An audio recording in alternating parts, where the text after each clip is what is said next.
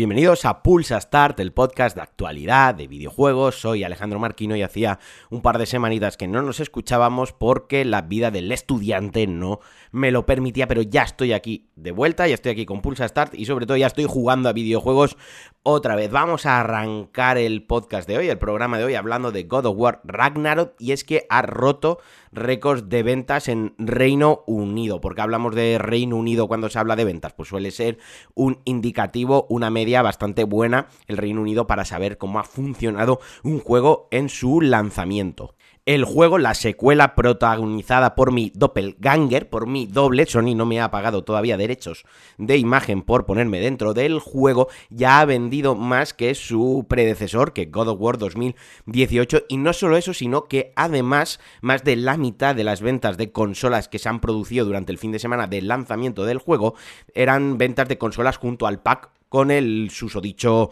juego. Vaya, que además es el juego de la franquicia más vendido. Yo, de momento, he jugado, eh, no he jugado poco porque he jugado cuatro horas, pero obviamente he jugado poco para lo que es el montante, para lo que es el juego en general, juego que me voy a platinar como, como el anterior, juego que voy a exprimir hasta el máximo, así que considero que he jugado poco todavía como para emitir un juicio, un análisis, para hablar eh, extendidamente de él, aunque lo haré esta semana, me lo acabaré y grabaré un análisis, de momento el juego me está encantando, me está gustando muchísimo, pero es que ya me gustaba mucho el, el anterior, tengo que decir, y por favor que nadie malinterprete esto, simplemente que de momento las cuatro primeras horas, sí que es cierto que yo las noto algo continuistas. Ni es bueno ni es malo, simplemente es algo que notado. Gráficamente el juego es apabullante, se te mete el pito para adentro, es una putísima pasada. Yo lo estoy jugando en 4K nativos a 30 frames. Me la pelan los 60 frames, me los dejo para una segunda pasada, me las dejo para el platino, me lo dejo para cuando limpie todo lo que me he dejado por hacer. Pero es que el juego parece una putísima película CGI. Una pena que no tenga el modo foto, una pena o no, porque también me ayuda a no entretenerme. Yo pierdo sendas horas con el modo foto. Cuando lo metan será una excusa para rejugarlo. Ya os digo, me está gustando muchísimo. Tengo muchísimas ganas de darle al stop de acabar de grabar, de editar, montar el podcast y ponerme a viciar como un orangután. Y cambiando de tercio de género, he visto que yo no tenía ni puta idea, no le seguía la pista a este juego, pero he visto que se ha lanzado estos días un juego que se llama Safe Room y que es un juego de puzzles inspirado en la gestión de almacenamiento, en la gestión de inventario de la saga Resident, Evil. Es decir, tenemos pues un baúl, un, un cuadrante, unos, unos slots, mejor dicho, y tenemos un inventario que ocupa diversos slots con diversas formas, pues armas, curaciones, eh, otros ítems y demás, y tenemos que ir eh, encajándolo todo, digamos, en, en, los slots, como digo, y así al final, pues, resolver el, resolver el puzzle. Me ha parecido súper curioso, se llama Safe Room, para quien le gusten los juegos de, puzzle, yo ya no tengo suficiente paciencia para, para ellos, pero oye, me ha parecido súper, súper curioso y, y, no sé, me ha llamado la atención. Y bueno, ya sabéis que yo intento, intento no hablar de,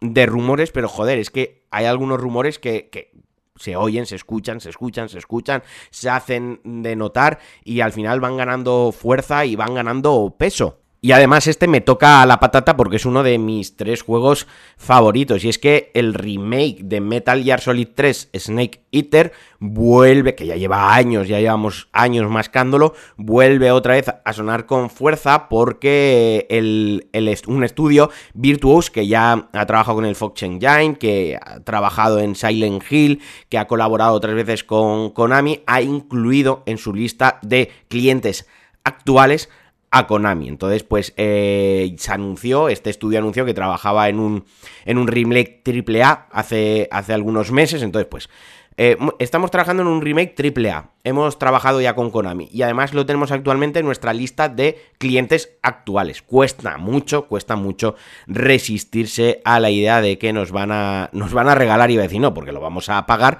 que nos van a traer un remake de Metal Gear Solid 3 Sneak Eater, el mejor Metal Gear Solid que hay y uno de los mejores juegos de la historia. Factos, eh, esto no es opinión, estos son hechos eh, tal cual. Y ya para acabar, el otro día eh, se dejó ver en 30 minutillos el Hogwarts Legacy y el juego ambientado en el lore, en el mundo de, de Harry Potter, el juego de Avalanche Software que como digo, pues eh, tuvo lugar o publicó, porque estaba ya grabado, un showcase donde hablaron primero eh, de la creación de personajes, luego exploraron un poquitín el mundo, exploraron un poquitín Howard y al final acabó con el sistema de combate. Yo todo lo que vi, todo lo que vi, me gustó mucho. Sobre todo me gustó el sistema de combate que ya sospechaba y me hacía una idea de cómo, de cómo iba a ser, que ibas a tener pues cuatro hechizos, cuatro habilidades asignadas, una a cada botón, X eh, X cuadrado, triángulo, círculo, A, B, X, Y si juegas en, en, Xbox y que luego pues con el R2 pues al pulsarlo ibas a apuntar y vas a, activar estos, estas habilidades, ¿no? Y vas a poder activarla. Ya os digo, me gustó bastante, parecía bastante fluido dentro de lo que puede ser un sistema de combate de, de magos, de lanzarse hechizos al estilo eh, Harry Potter, que insisto, esto tampoco se ha visto en muchísimos juegos, entonces yo creo y estoy seguro que tendrá sus carencias y tendrá algunas cosas que son un poco más ortopédicas y más me, pero bueno, por lo general todo lo que se vio a mí me, encantó, el juego tiene muy buena pinta, gráficamente no va a ser una revolución, pero parece estar a la altura, parece ser muy muy fiel y que nos va, nos va a regalar una experiencia bastante inmersiva y como digo yo le tengo bastantes ganas, se lanza el 10 de febrero para Switch, PS4, PS5, Xbox One, Series XS y PC. El hecho de que salga en anterior generación, incluso en, Switch, pues me hace pensar, insisto, que, que, no va a ser una putísima locura